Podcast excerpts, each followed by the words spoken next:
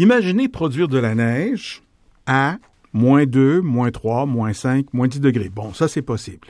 Imaginez produire de la neige à 10, 12, 15, 20 degrés Celsius. Impossible? Impossible, le mot n'apparaît pas dans le vocabulaire de Guy Pelchat.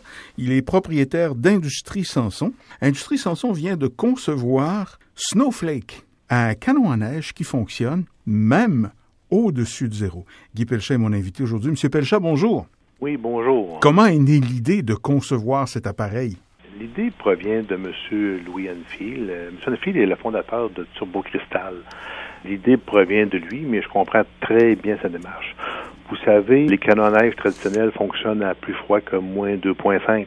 Mm-hmm. Alors, avec le temps aussi, on s'aperçoit que les saisons retardent tout le temps. Avant, on faisait de la neige à moins 2,5 au début novembre, vers la mi-novembre. Là, maintenant, ça va juste vers le 15 décembre. Puis ça, ça fait pas si longtemps. Ça fait à peine euh, une à deux décennies. Donc, on voit que les saisons retardent de plus en plus. Principalement aux raisons du réchauffement climatique. Mm-hmm. Alors, l'idée est venue, ben, il fallait trouver une machine à neige, il fallait, fallait trouver une unité qui était capable de fabriquer de la neige à température positive. Puis c'est que c'est une machine qui fait quand même qu'elle opère euh, pas juste à plus 2-3, qui opère jusqu'à plus 15 à plus 20 dans les cas extrêmes.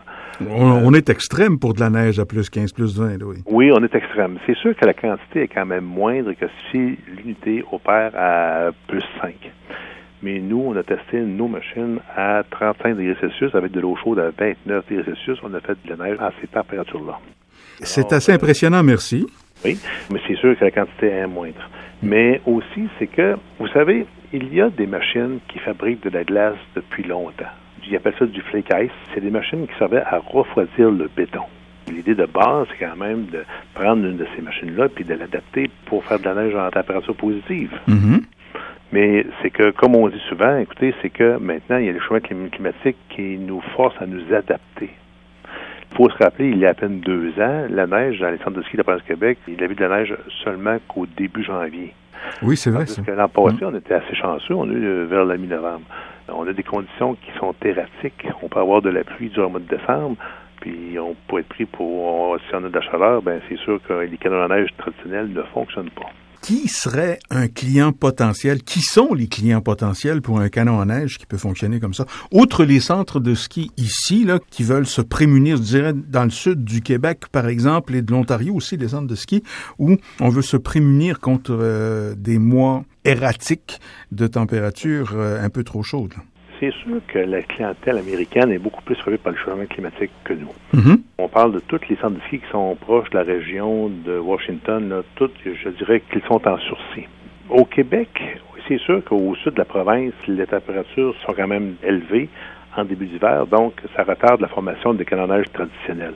L'État du Vermont s'est quand même doté d'une politique il y a 4-5 ans, je crois, pour subventionner les canons à neige, puis ça a quand même porté fruit. Mhm. Je dois vous dire aussi que le marché de l'Asie est très intéressant parce que eux sont vraiment frappés par les changements climatiques.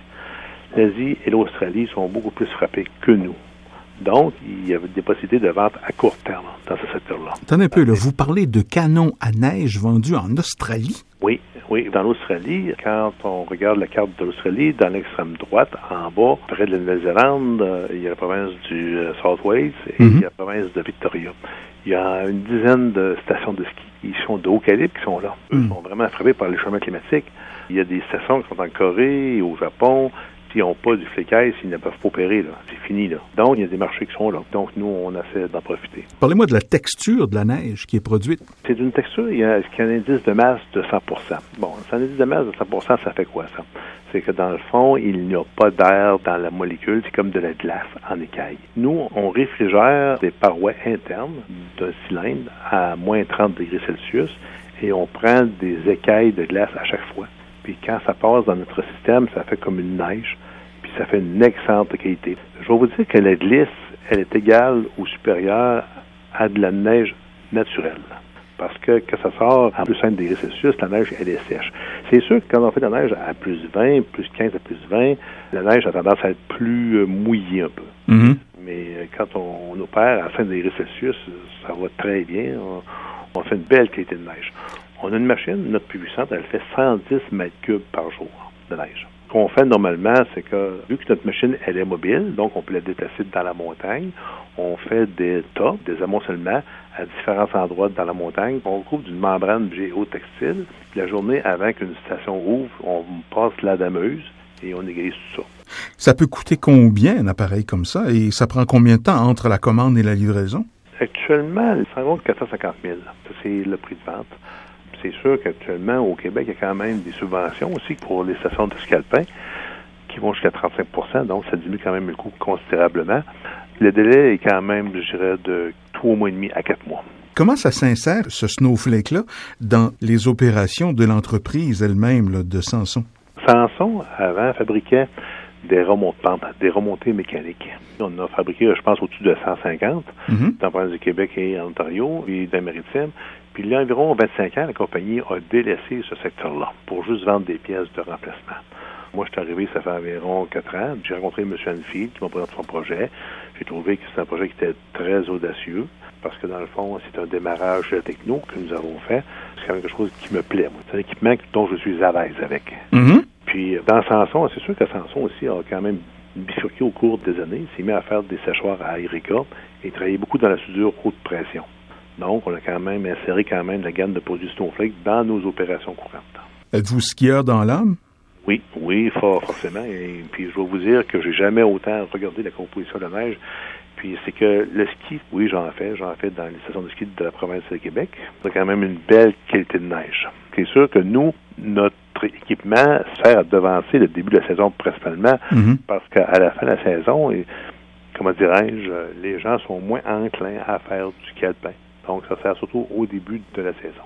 Si jamais ça vient qu'à décoller, là, sérieusement, est-ce qu'il y aurait des embauches potentielles de personnel chez vous? Assurément. Assurément. On parle entre 18 à 25 emplois à l'intérieur. Mm -hmm. Et aussi, on est en train actuellement de raffermir notre équipe en ingénierie. Mm -hmm. C'est des beaux emplois pour des gens qui veulent se promener à la grandeur du monde. Parce que moi, mes gens qui vont mettre les unités en marche, ils vont se promener à la grandeur du monde. Et on parle d'emploi de genre?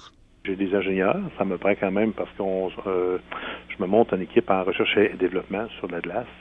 Donc, Mhm. ça me prend quand même deux à trois ingénieurs qui aiment le scalpin, entre autres. Ça peut aider, oui. Puis après ça, ben c'est sûr que j'ai des gens dedans. On parle entre 18 à 25 ce coin-là, là, de soudeurs en dedans et de rassembleurs. Canon à neige qui fonctionne en plein été, il se nomme le Snowflake, tous les détails, avec les hyperliens dans le texte qui accompagne cet entretien. Guy Pelchat est le propriétaire d'Industrie Sanson. Monsieur Pelchat, bravo pour l'innovation, bravo pour le, le courage de foncer là-dedans, puis euh, je vous souhaite euh, tous les succès possibles avec votre Snowflake. Je vous remercie beaucoup. On a déjà euh, des demandes, des soumissions, de grand, on a des soumissions à la grandeur de la planète. Il n'y a pas deux jours sans que je reçoive des commentaires des gens de l'extérieur du pays sur cet équipement. Salut bien, M. Pelchat. Merci beaucoup. Merci beaucoup. Bonjour.